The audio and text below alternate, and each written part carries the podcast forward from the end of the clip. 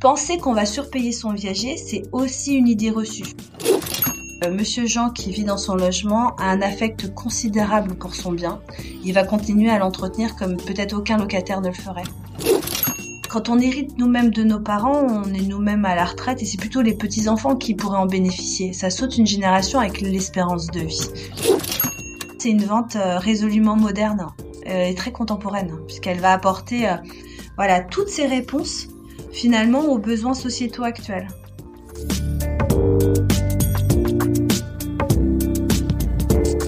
Bienvenue sur Discutons Imo, un podcast qui s'adresse à tous ceux qui veulent en apprendre davantage en immobilier, débutants comme confirmés. Je suis Alex, passionné par le sujet de l'immobilier et investisseur. Je partage sur ce podcast, ainsi que sur le blog du même nom, les informations qui me semblent pertinentes et qui sont le fruit de mes propres interrogations, recherches ou encore découvertes. En perpétuel apprentissage dans ce domaine, mon but est de démystifier le monde de l'immobilier auprès du plus grand nombre. Pour ne rien rater, retrouvez-moi sur Instagram, Discutons Humo, le lien est disponible dans la description. L'achat immobilier en viager fait l'objet de pas mal de fantasmes et d'idées reçues. La première idée reçue est sans nul doute le fait que l'acquéreur, en achetant en viager, fait un pari sur la mort du vendeur. Pourtant, à y regarder de plus près, ce mécanisme d'acquisition revêt bien d'autres aspects positifs, tant pour le vendeur que pour l'acquéreur. À travers ce nouvel épisode, une experte viagériste répond à mes questions, Sophie Richard, fondatrice du réseau Viagimo. Sophie va ainsi nous aider à comprendre à quel besoin répond le principe du viager, les différences entre le viager libre et le viager occupé, comment le mécanisme d'un achat en viager fonctionne concrètement avec le bouquet, la rente, etc. En quoi le viager revêt-il un caractère social souvent ignoré Et enfin, si un achat en viager peut réellement constituer un investissement rentable. Un épisode ultra intéressant qui devrait faire évoluer l'idée que vous vous faites peut-être du viager. Allez, c'est parti, on attaque immédiatement et n'hésitez pas à me laisser vos commentaires sur cet épisode. Bonjour Sophie. Bonjour Alexandre. Je suis ravi de t'accueillir aujourd'hui sur, euh, sur Discutons Imo. Donc toi, tu es entrepreneuse, tu es également la fondatrice du réseau euh, Viagimo, qui, comme son nom euh, le laisse à penser, est spécialisé dans le viager. Je dirige également l'agence pilote du réseau qui est située au Sable d'Olonne. Et donc aujourd'hui, tu vas nous permettre d'y voir plus clair sur le viager, euh, un type de vente qui est un peu spécial, si je puis dire, comparé à ce qu'on a l'habitude en général de connaître. Mais est-ce qu'avant d'entrer dans le vif du sujet, tu peux éventuellement brièvement te présenter, donner un peu quelques indications sur ton parcours qui t'a amené à travailler dans le domaine du viager, avant qu'on aille un peu plus euh, sur le viager en particulier. Avec plaisir, Alexandre. Merci pour ton invitation. Donc, euh, tu as bien résumé l'histoire, euh, l'historique de Viagimo, euh, qui est né au Sable d'Olonne. Comme moi d'ailleurs, je suis sablaise d'origine. j'ai fait des études de droit. J'ai exercé pendant une dizaine d'années en tant que juriste spécialisée en droit immobilier en Vendée. Et puis l'envie d'entreprendre ben, m'a poussé à démissionner, à écrire un nouveau chapitre de ma vie et j'ai euh, en 2012 euh, créé ma première société de gestion immobilière au Sable qui finalement est devenue euh, par la suite l'agence pilote du réseau Viagimo. Donc j'ai d'abord fait de la transaction traditionnelle, j'ai créé un portefeuille de gestion locative. Et puis quand même le métier de conseil me manquait. Je je n'avais pas encore trouvé ma voie dans l'immobilier traditionnel et j'ai eu l'occasion de faire de la vente en biais. Et là j'ai tout de suite trouvé d'évidence professionnelle, ma révélation. Euh, c'est un métier qui humainement est très riche, euh, où euh, on fait des rencontres assez uniques.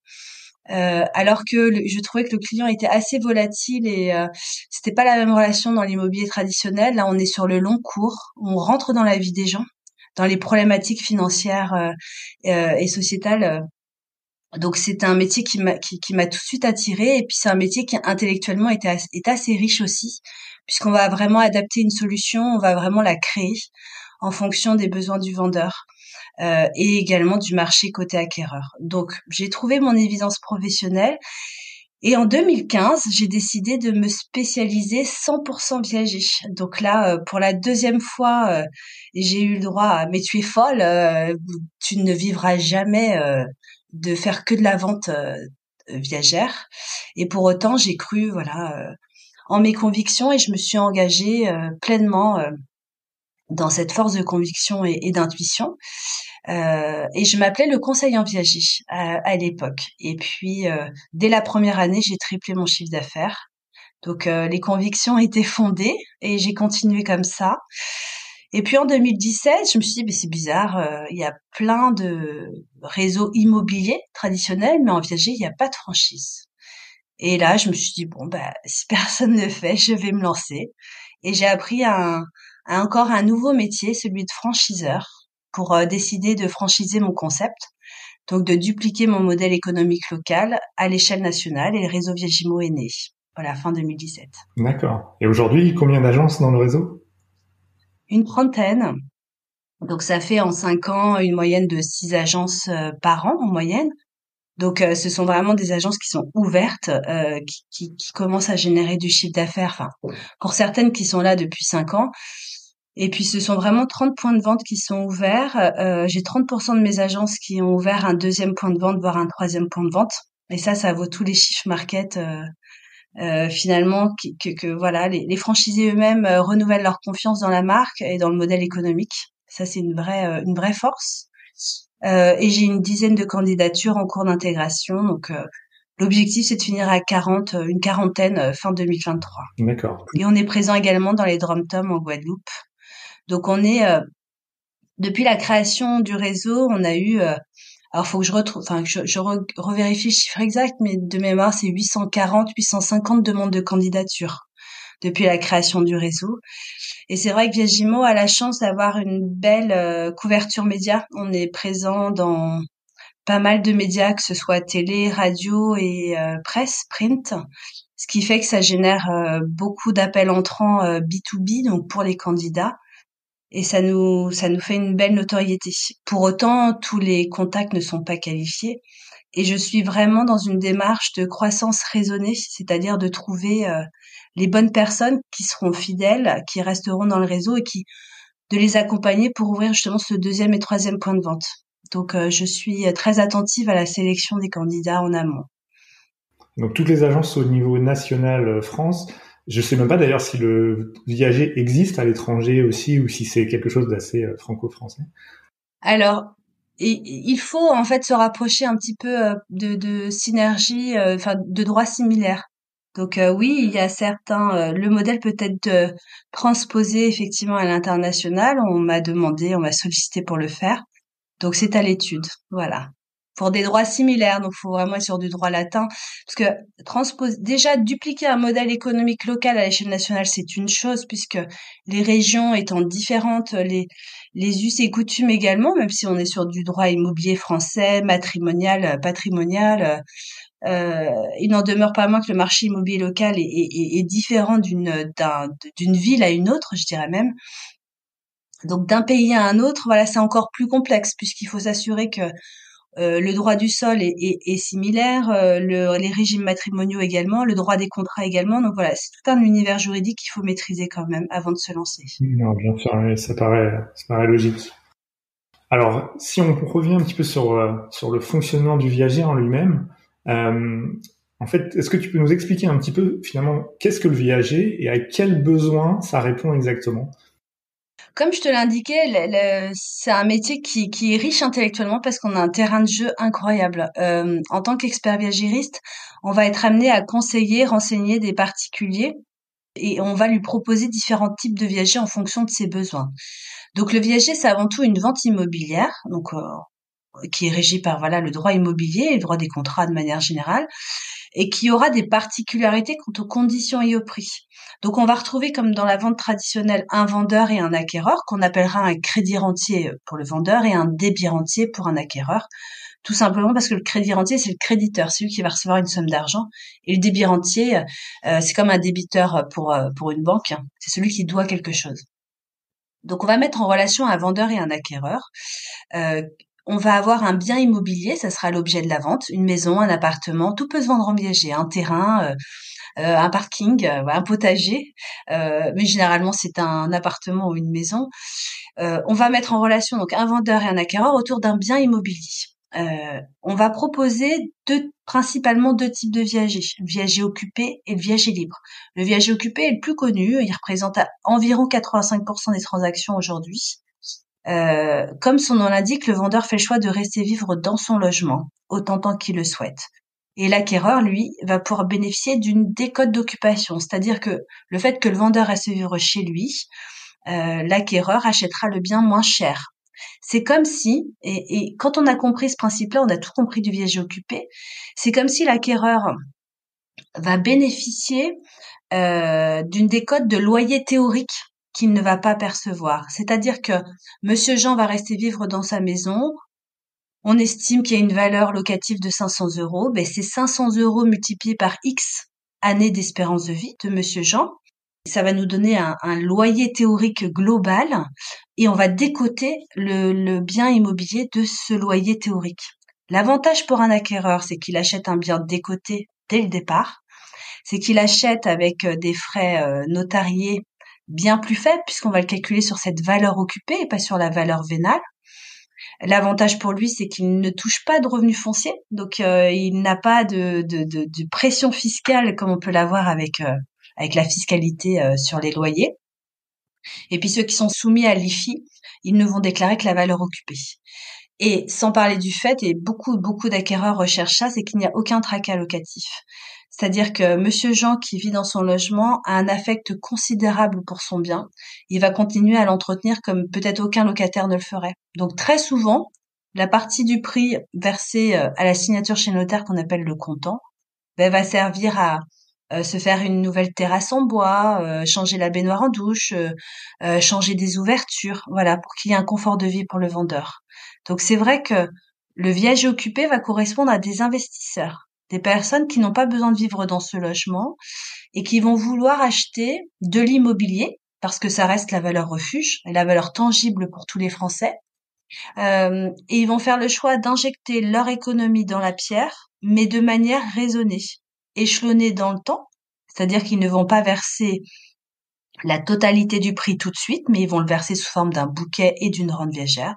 Ils vont l'acheter de manière décotée, euh, sans recours à l'emprunt, et on sait qu'en ce moment, euh, l'emprunt est très compliqué pour beaucoup. Euh, et puis, euh, ils vont voilà éviter la pression fiscale et puis les tracas locatifs. Donc ça, c'est le viager occupé. Le vendeur reste vivre chez lui et l'acquéreur, lui, investit. Le viager libre, c'est tout à fait autre chose. Ça va concerner des vendeurs qui ne peuvent plus rester chez eux parce qu'ils ont une dépendance euh, et ils doivent vivre, par exemple, dans une maison euh, de retraite ou une maison médicalisée. Ce sont aussi des vendeurs qui ont une résidence locative. Et puis, euh, gérer le bien, ben, ça devient de plus en plus compliqué, mais ils ont besoin de revenus complémentaires.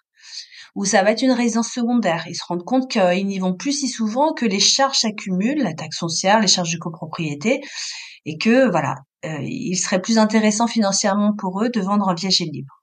Et en face, on a des acquéreurs qui peuvent enfin devenir propriétaires de leur résidence principale grâce au viager libre. Donc là, on va vraiment s'adresser à des personnes qui doivent euh, accéder à la propriété pour leurs besoins personnels, pour y vivre. Et ce sont des personnes qui peut-être euh, n'ont pas de recours à l'emprunt, hein, pour toutes les raisons d'actualité qu'on connaît, parce que euh, euh, ce sont par exemple des personnes entrepreneurs qui n'ont pas les deux derniers bilans, parce qu'il n'y a pas d'apport suffisant, parce que euh, le taux d'usure fait que le dossier ne passe pas parce que ce sont des personnes qui ont aussi eu des maladies, euh, des cancers et l'assurance décès invalidité est très très coûteuse pour eux. Donc ce sont des personnes qui ne peuvent pas accéder à la propriété ou qui sont dans des grandes villes, Paris ou autres, et euh, c'est impensable d'acheter de l'immobilier là-bas. Mais en achetant en viager libre, bah, on peut voilà aider ces personnes-là à devenir propriétaires de leur logement. Donc viager libre et viager occupé. Voilà, ce sont les deux types de ventes. Ouais, c'est très clair. Et je reviens sur un point que tu mentionnes quand tu dis sans recours à l'emprunt, c'est parce que ces personnes-là n'y auraient pas accès ou est-ce que c'est parce que les banques refusent de financer un achat en viager Alors les deux. Euh, j'ai eu, j'ai rencontré des, des, des personnes qui avaient un, un très très bon salaire, qui étaient entrepreneurs euh, qui, qui, était dans le libéral, dans le médical, et qui, avait, qui avait investi très lourdement, euh, c'est notamment un dentiste, euh, dans euh, bah, des équipements très coûteux. Euh, et euh, bien qu'on peut dissocier la partie euh, personnelle de la partie professionnelle, bien que le restant à vivre était largement confortable, aujourd'hui il y a la, la, la haute autorité. voilà, qui qui qui alors c'est 35% de mémoire. On était à 33, c'est passé à 35%. Et passé ce taux d'endettement, ils ne prêtent plus. Euh, et c'est là où c'est un peu burlesque parce que ces personnes-là, euh, voilà, avaient, bien plus qu'un SMIC en restant à vivre et pour autant ne pouvaient pas se voir euh, accéder à la propriété via l'emprunt. Donc ce sont à la fois des particuliers qui ne ou qui ont un super profil mais pas suffisant pour accéder via l'emprunt ou des personnes qui ne veulent pas aussi. Hein. On a des personnes de confession musulmane, euh, par exemple, euh, le prêt est interdit dans leur religion. Et puis, on a aussi, euh, j'ai eu, j'ai eu le cas, et ça c'est la bonne astuce pour les investisseurs, des parents qui achètent le bien pour leurs enfants. Notamment, des, j'avais rencontré un papa qui a acheté un viager libre à Nantes euh, parce que sa fille faisait des études de médecine, donc très longues, euh, et au lieu de payer un loyer par les fenêtres, euh, il s'est dit bah, pourquoi pas acheter un viager libre. Il a donné, puisqu'on a le droit de donner jusqu'à 100 000 euros par enfant, hein, exempté de frais de donation. Il a voilà donné de quoi financer le bouquet. La fille paye la rente viagère qui est légèrement supérieure à un loyer et elle est propriétaire de son logement. Donc elle a elle amortit tout de suite son bien immobilier. Et ça, c'est très intelligent pour, bah, c'est un beau coup de pouce euh, dans la vie pour ses enfants, euh, pour les accompagner. Et c'est surtout un loyer qu'on, ne jette pas par la fenêtre. Et alors, si on revient sur le mode de calcul, donc, si j'ai bien compris, lorsque euh, on souhaite vendre en viager, donc, il y a une estimation du bien qui est faite, je vais dire, comme une transaction habituelle, si ce n'est que on prend qu'une partie en compte du prix pour un paiement immédiat de ce montant, on tient compte d'une décote donc qui tient compte de l'âge de la personne et de son espérance de vie euh, notamment. Et on détermine euh, sur cette base là euh, un montant qui sera reversé chaque mois à, au vendeur. C'est bien ça hein? Oui c'est exactement ça. Donc le prix va être payé de deux manières une partie qui est payée comptant qu'on appelle le bouquet qui est versé à la signature chez le notaire et le résiduel qui sera converti en rente viagère, donc qui sera versé tous les mois.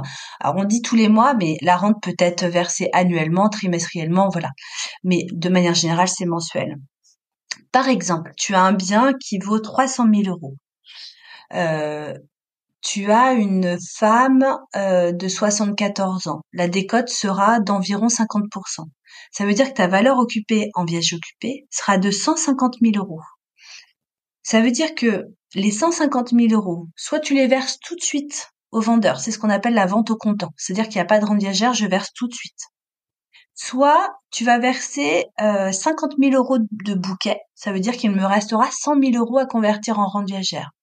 Et les 100 000 euros, je vais les multiplier par un indice qui va me donner ma rente viagère mensuelle.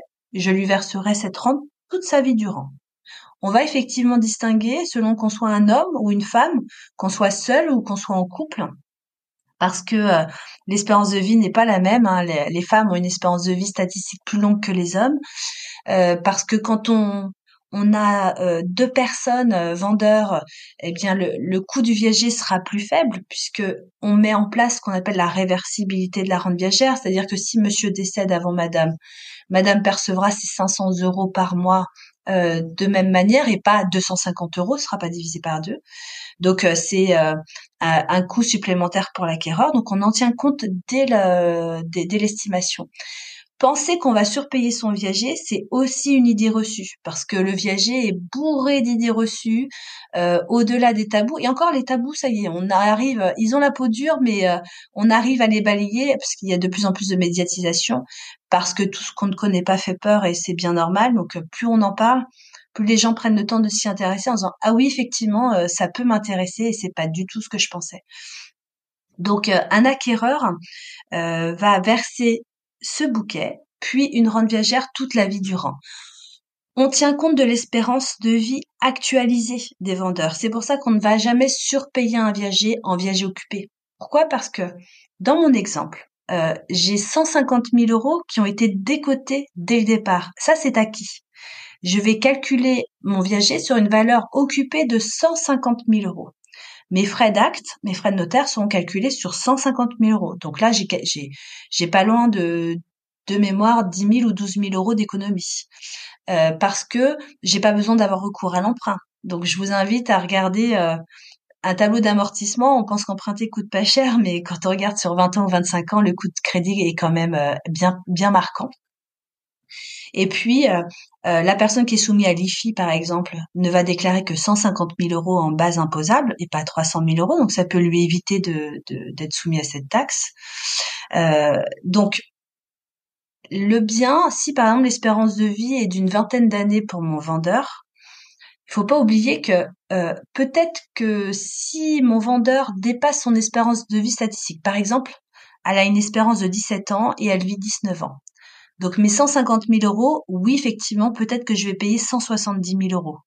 Mais pour autant, j'aurais jamais payé 300 000 euros de ma valeur vénale. Au bout de 17 ans, mes 300 000 euros, il y a une inflation immobilière en moyenne entre 1% et 3%, voire plus dans certaines régions. Donc on voit bien que je ne vais jamais surpayer mon viager, ce n'est pas possible. Voilà, ça c'est le viager occupé. C'est vrai que ça, c'est une idée reçue parce qu'on se dit, bon, si la personne dépasse son espérance de vie, finalement, ça devient plus forcément entre guillemets intéressant, même si c'est pas le seul critère euh, pour acheter un viager, mais de, de, l'acheter sous cette forme plutôt que d'acheter euh, classiquement. Euh. Oui. Et c'est, normal de se poser cette question. Après, rien de mieux que les chiffres. Donc, quand je reçois, par exemple, ou mes agences reçoivent un acquéreur, l'objectif, c'est de, de faire toutes ces étapes de calcul avec cette personne pour qu'elle comprenne. Et très souvent, moi, j'ai des acquéreurs qui me disent, oh, mais il y a un loup. Enfin, c'est super intéressant. Pourquoi, pourquoi personne n'en fait? Et, et, et, je lui explique que voilà, c'est parce que on, a on a cette idée toute faite que le viager ne nous concerne pas et que on parie sur la mort, que euh, on va surpayer son viager. Euh.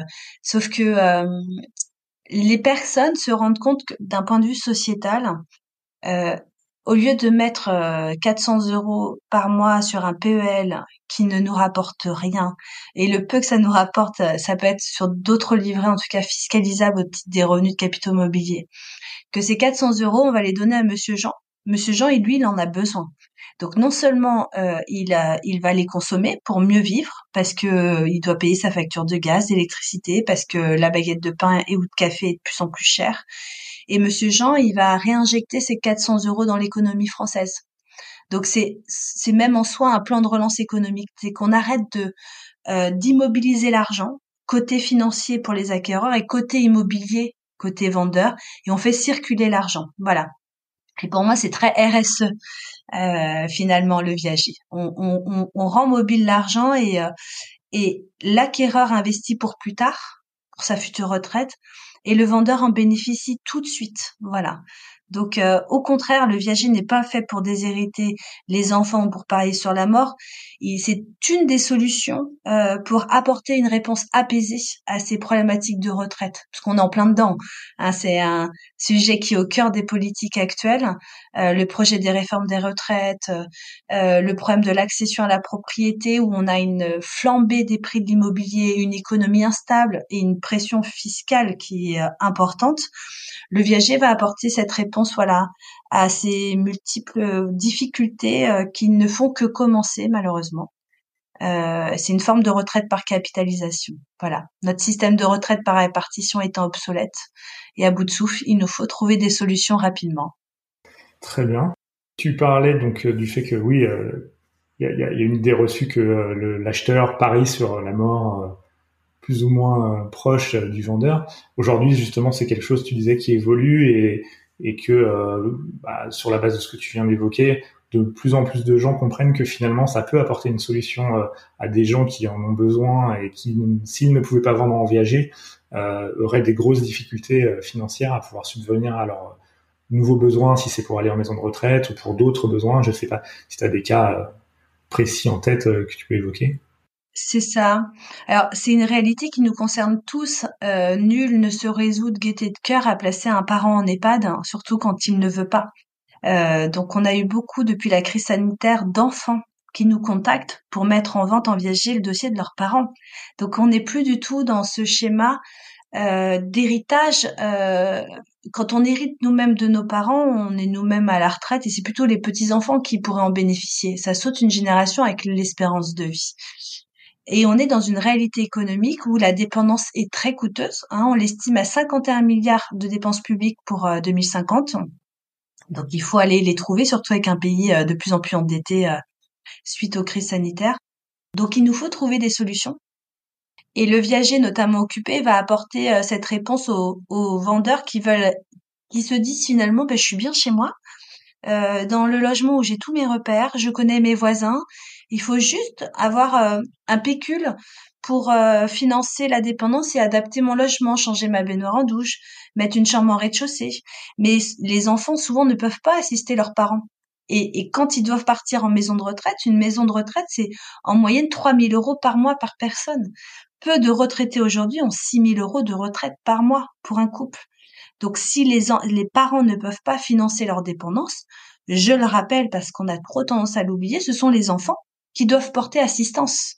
Hein, c'est dans le code civil euh, qui doivent porter assistance à leurs parents, puisque la solidarité va en France ascendant vers descendant, mais également descendant vers ascendant ou alors il faut héberger nos parents chez nous, mais euh, c'est pas trop la mentalité de la société. Donc le sujet de la dépendance est un est, une réalité qui nous concerne tous. On a à la fois des personnes qui veulent mieux vivre, euh, peut-être euh, pour certains plus dignement, puisqu'on a une vraie paupérisation de nos anciens. Et puis il y a des personnes qui veulent protéger le conjoint survivant parce que Madame, euh, à l'époque de, de, la génération, en tout cas de nos vendeurs, euh, n'était pas bien déclarée. Euh, la retraite, euh, on n'avait pas conscience de la retraite comme aujourd'hui. Elles ont souvent aidé leur mari, artisans, commerçants. Elles ont élevé les enfants. Elles ont eu des séquences de travail très découpées. Donc, s'il arrive quelque chose à Monsieur, Madame, si elle veut rester dans le logement avec le même montant de charge, ne pourra pas obtenir la reversion euh, de la rente, euh, enfin de la retraite est assez compliqué, euh, alors qu'une réversibilité de rente lui assure d'avoir un confort financier. Et puis il y a les, les, les, seniors qui veulent aider leurs enfants de leur vivant. Et ils vont donner tout ou partie du bouquet à leurs enfants. Parce que c'est aujourd'hui. Voilà, on a besoin de l'aide précieuse de nos parents, peut-être aujourd'hui, à 40 ans, voilà, entre 35 et 45 ans, 50 ans. Donc, euh, sans parler du plaisir pour les parents de donner de leur vivant aussi à leurs enfants et pas d'attendre un héritage, une succession qui des fois est très conflictuelle. Voilà. Et les, les parents ne veulent pas laisser de problématiques entre les frères et sœurs. Ils veulent organiser la succession, aider de leur vivant et puis vivre euh, plus sereinement également leur retraite euh, troisième et quatrième âge pour eux. C'est ça le viager. D'accord. Ça semble apporter pas mal de solutions en effet. Oui, qui date?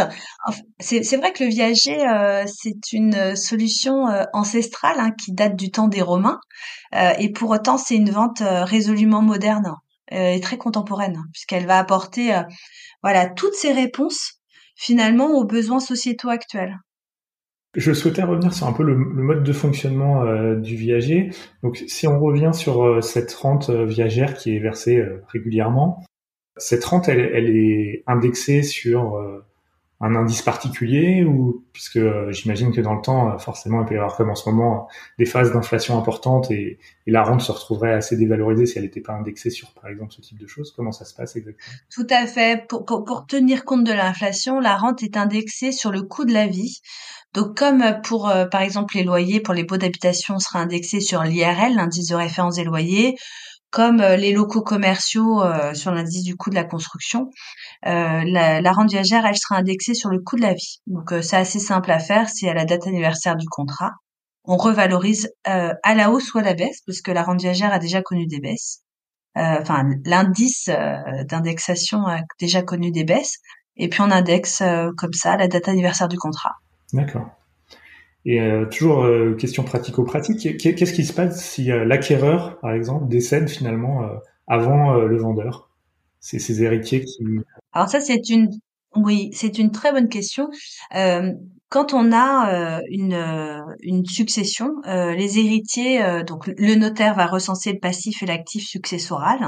Ça veut dire que là, d'un point de vue concret, on aura en actif le bien immobilier, du, support du viager. Et en passif, on aura la rente viagère. Donc, si les héritiers acceptent la succession, ils devront reprendre en lieu et place le paiement de la rente viagère. Donc, ce qu'on conseille aux acquéreurs, c'est de mettre en place une solution d'assurance, assurance vie euh, ou rente d'éducation. Voilà, enfin, il existe plein de choses. Euh, il faut se, se, rapprocher de son gestionnaire de patrimoine ou de son assureur euh, pour sécuriser voilà le paiement de la rente viagère, de laisser par exemple une somme suffisamment importante euh, au comptant aux héritiers pour qu'ils puissent voilà euh, sereinement payer la rente viagère. Mais il y a quand même une souplesse qui est apportée dans les contrats, c'est-à-dire que les héritiers peuvent revendre à tout moment le viager, c'est-à-dire se substituer à un autre acquéreur.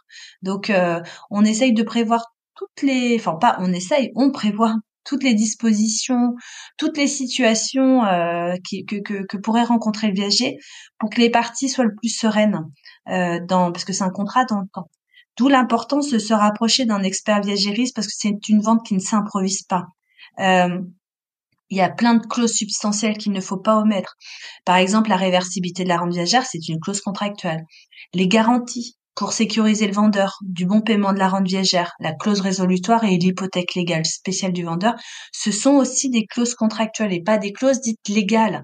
Une clause légale, ça veut dire que même si on l'oublie, euh, voilà, elle, s'impose par la loi. Euh, quand c'est une clause contractuelle, ça veut dire que si elle n'est pas mentionnée dans l'acte, le vendeur n'aura que ses yeux pour pleurer en cas d'impayé de rente viagère c'est de prévoir euh, le sort du ce fameux droit d'usage et d'habitation, le fait de rester occupé dans le logement. Comment j'occupe le logement?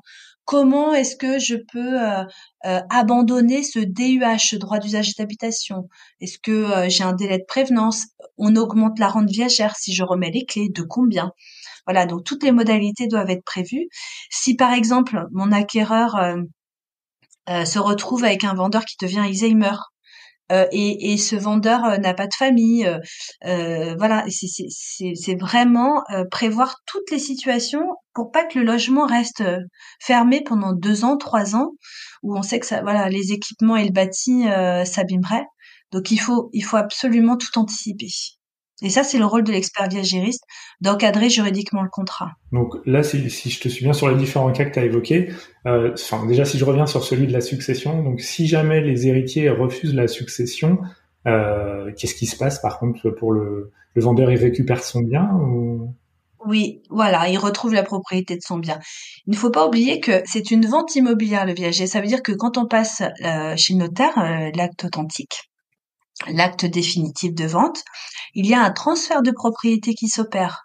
Donc des fois, euh, l'acquéreur dit je serai propriétaire qu'au décès du vendeur. Non, l'acquéreur est bien propriétaire dès la signature de l'acte, mais il n'en aura la jouissance euh, en cas de viager occupé qu'à l'extinction du droit d'usage et d'habitation qui est réservé au vendeur. C'est un petit peu comme en droit bancaire la banque va vous financer votre emprunt, c'est bien vous qui êtes propriétaire de votre logement avec une dette, voilà, à, devoir à la banque. Mais il y a bien un transfert de propriété qui s'opère. Et tu parlais d'une clause résolutoire, j'en déduis que, euh, pareil, si l'acquéreur euh, euh, arrête de payer sa rente viagère, j'imagine des conditions précisées dans, ce fameux contrat, bah, le, bien revient à nouveau au vendeur si l'acquéreur ne paye pas ses, ses rentes viagères. Oui, alors, donc il y a euh, euh, il y a la partie théorique et la partie euh, réelle. Donc il faut quand même, nul ne peut se faire justice soi-même. Hein, ça c'est le code qui nous l'indique. Ça veut dire qu'il faut quand même passer par un juge qui va prononcer la clause résolutoire si la clause résolutoire est bien prévue dans l'acte. Encore une fois, à la différence d'un rapport locatif euh, où l'expulsion est très très compliquée. C'est-à-dire que le juge va diligenter une enquête sociale. Il va regarder s'il y a des enfants, pourquoi il y a une dette, est-ce que monsieur a perdu son emploi, ou euh, il va accorder euh, voilà un plan d'appurement de la dette et des délais. Il fera en sorte de ne pas prononcer d'expulsion, ou en tout cas de trouver toutes les solutions possibles pour rétablir une situation. Ce qui n'est pas le cas en viager. S'il y a une dette constatée par un huissier de justice, euh, s'il y a la clause résolutoire qui est prévue dans l'acte, le juge va, si la clause est bien rédigée, parce que bon nombre de jurisprudence a pu euh, annuler la clause résolutoire parce qu'elle a été mal rédigée, euh, le juge va pas interpréter la clause, il va la prononcer. Donc ça veut dire que voilà, il y a une résolution. Maintenant, l'acquéreur qui est en situation d'impayé aura quand même un mois, deux mois, trois mois pour rétablir la situation. Enfin, c'est pas manu militari, hop, on arrête tout. Voilà, il, y a quand même un, encadrement juridique, heureusement, parce que l'objectif, il peut y avoir des petits ratés. Il faut pas que ça se répète, et en tout cas, il faut que ce soit régularisé, il faut que la dette soit régularisée rapidement. Et j'ajoute, on, le réseau Viagimo assure également la gestion viagère. Donc, euh, la gestion viagère, c'est comme en gestion locative, on sera l'intermédiaire entre le vendeur et l'acquéreur. Ça veut dire que s'il devait y avoir des impayés, des retards, c'est certain que de recevoir une lettre de mise en demeure d'un professionnel est peut-être plus impactant que d'un particulier, somme toute, enfin, une personne euh, assez âgée euh, qui n'osera pas, voilà, mettre un terme à ces, à ces retards répétés. Donc, euh, nous sommes là également pour assurer euh, que les obligations soient bien respectées de, de part et d'autre. D'accord. Il n'existe pas encore d'équivalent de la GLI, euh, de locatif classique pour le, pour Alors, la, la, GLI serait tout à fait possible, mais comme pour toutes les assurances, c'est une histoire de volumétrie pour que ce soit rentable. Donc, bientôt, peut-être. En tout cas, il faut qu'il y ait une masse importante. Voilà. Mais en tout cas, il y a des, il y a des assurances impayées euh, qui peuvent être mises en place. Hein. C'est pas un souci. Hein. Ça existe déjà. Et tu parles de volume justement. Euh, quel est le volume finalement de transactions euh, réalisées en viager par rapport au, on va dire, aux gros millions de transactions immobilières qui ont lieu à peu près chaque année pour se rendre compte un peu? Alors, on trouve un peu de tout. On trouve un peu de tout sur Internet. On va trouver que les ventes en viager seraient de 1% du, des transactions traditionnelles. Euh, maintenant, on n'a pas de chiffres euh, exacts, euh, ce qui est assez dingue d'ailleurs, parce qu'on a une data de dingue en France. c'est assez simple, j'imagine, parce que tout est authentifié par acte notarié, donc ils peuvent recenser assez facilement et peut-être cocher quand c'est du viager. donc je pense qu'on pourrait mieux, peut-être que ça va me dire, mieux arbitrer notre notre data. Mais en moyenne, les agences du réseau font entre 20 euh, à 30 ventes par an. Voilà. 20 à 30 ventes par an, ça dépend des régions. Forcément, à Paris, euh, euh, le volume des transactions sera plus faible, mais le panier moyen sera beaucoup, beaucoup plus élevé. on a des biens en valeur vénale qui vont de 80 000 euros, par exemple, à... à j'ai une de mes agences qui a fait 8 millions d'euros qui a vendu un bien à 8 millions d'euros. Donc euh, voilà, on a un grand écart euh, en fonction des biens, des zones géographiques. Ok, donc on est sur à peu près 1% du volume. Mais c'est vrai que comme tu dis, on a beaucoup de données avec notamment bah, le DVF, et, mais il n'y a pas de champ dans ces données qui permettent de déterminer que c'est une vente viagère et j'imagine que ce serait pas forcément très compliqué en effet pour le notaire d'avoir une ben case à cocher pour dire que c'est une vente viagère et, et, ça figurerait dans les données qui sont mises à disposition, c'est vrai. C'est ça, il faut faire remonter l'information à la Chambre nationale des notaires. J'en ai déjà parlé, mais euh, voilà, il faut qu'ils en aient envie. en effet. Très bien. Est-ce que tu vois des choses euh, supplémentaires peut-être à ajouter euh, à ce qu'on a déjà dit sur le viager qui serait important de préciser? Écoute, que le viager elle va en poupe, ça c'est certain. Qu'il faut faire attention avant de se lancer dans une dans une vente en viager d'être vraiment, enfin d'être bien accompagné. Dans l'immobilier, on a euh, plusieurs secteurs euh, professionnels et chacun a sa spécialité. Par exemple, euh, un, un transactionnaire qui fera de la vente traditionnelle de l'immobilier, ça reste un pan de l'immobilier. Quelqu'un qui va être spécialisé dans le bureau euh, et dans les locaux commerciaux, c'est encore une autre activité. Euh, les personnes qui feront de, qui seront, euh, qui feront de la gestion, c'est encore un autre métier, comme le syndic. Et le viager, c'est encore un autre métier.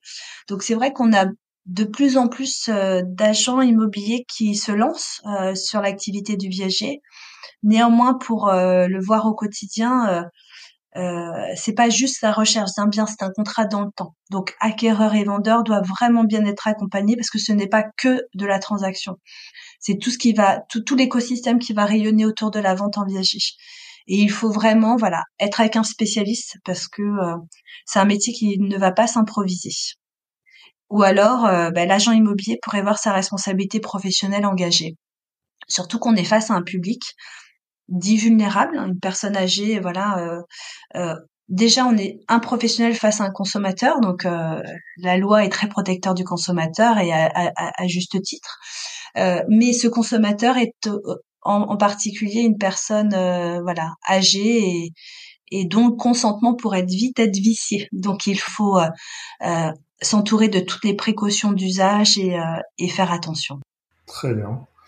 Et alors, si quelqu'un veut approfondir encore un peu plus le sujet, je crois que sur le site de Viagimo, on peut trouver euh, un guide notamment euh, qui euh, permet d'avoir peut-être encore plus d'informations que ce qu'il a pu nous, donner aujourd'hui. Tout à fait. Alors plusieurs choses, Alexandre, a à la fois le guide pratique du viager qui est téléchargeable gratuitement sur le site internet de Viagimo, viagimo.fr. il y a également sur la chaîne YouTube de Viagimo plein de tutos euh, une vingtaine. Euh, pourquoi acheter, pourquoi vendre, euh, les précautions, les garanties. Donc pas mal de, choses. Également dans le dossier de presse, il y a toute l'actualité média avec plein d'articles qui ont été faits où, où Viagimo a participé dans Le Monde, Le Figaro, Les Échos, ou la radio, RTL, Europe 1, ou, ou la télé, euh, TF1, France Info, BFM, ce qui permet aussi voilà d'avoir euh, différentes euh, sources d'informations pour ceux qui sont plutôt lecture ou podcast ou ou vidéo. Et, et, et encore une fois sur le site il y a les coordonnées. Donc on peut nous appeler au siège et on redirigera vers l'agence locale la plus proche pour se faire accompagner en tout cas dans un premier temps pour une estimation en viager et répondre à leurs questions le cas échéant. Bah écoute, on mettra tous ces liens dans le, la description de l'épisode pour que les gens puissent facilement euh, vous contacter ou te contacter euh, sur le site. Parfait, super. Bon, ben merci beaucoup Alexandre. Bah, c'est moi qui te remercie. Et puis euh, à bientôt peut-être. à très bientôt Sophie, merci. Au revoir. Et voilà, cet épisode s'achève. N'hésite pas à laisser un commentaire ou me faire part de tes questions sur ce qui s'est dit dans cet épisode.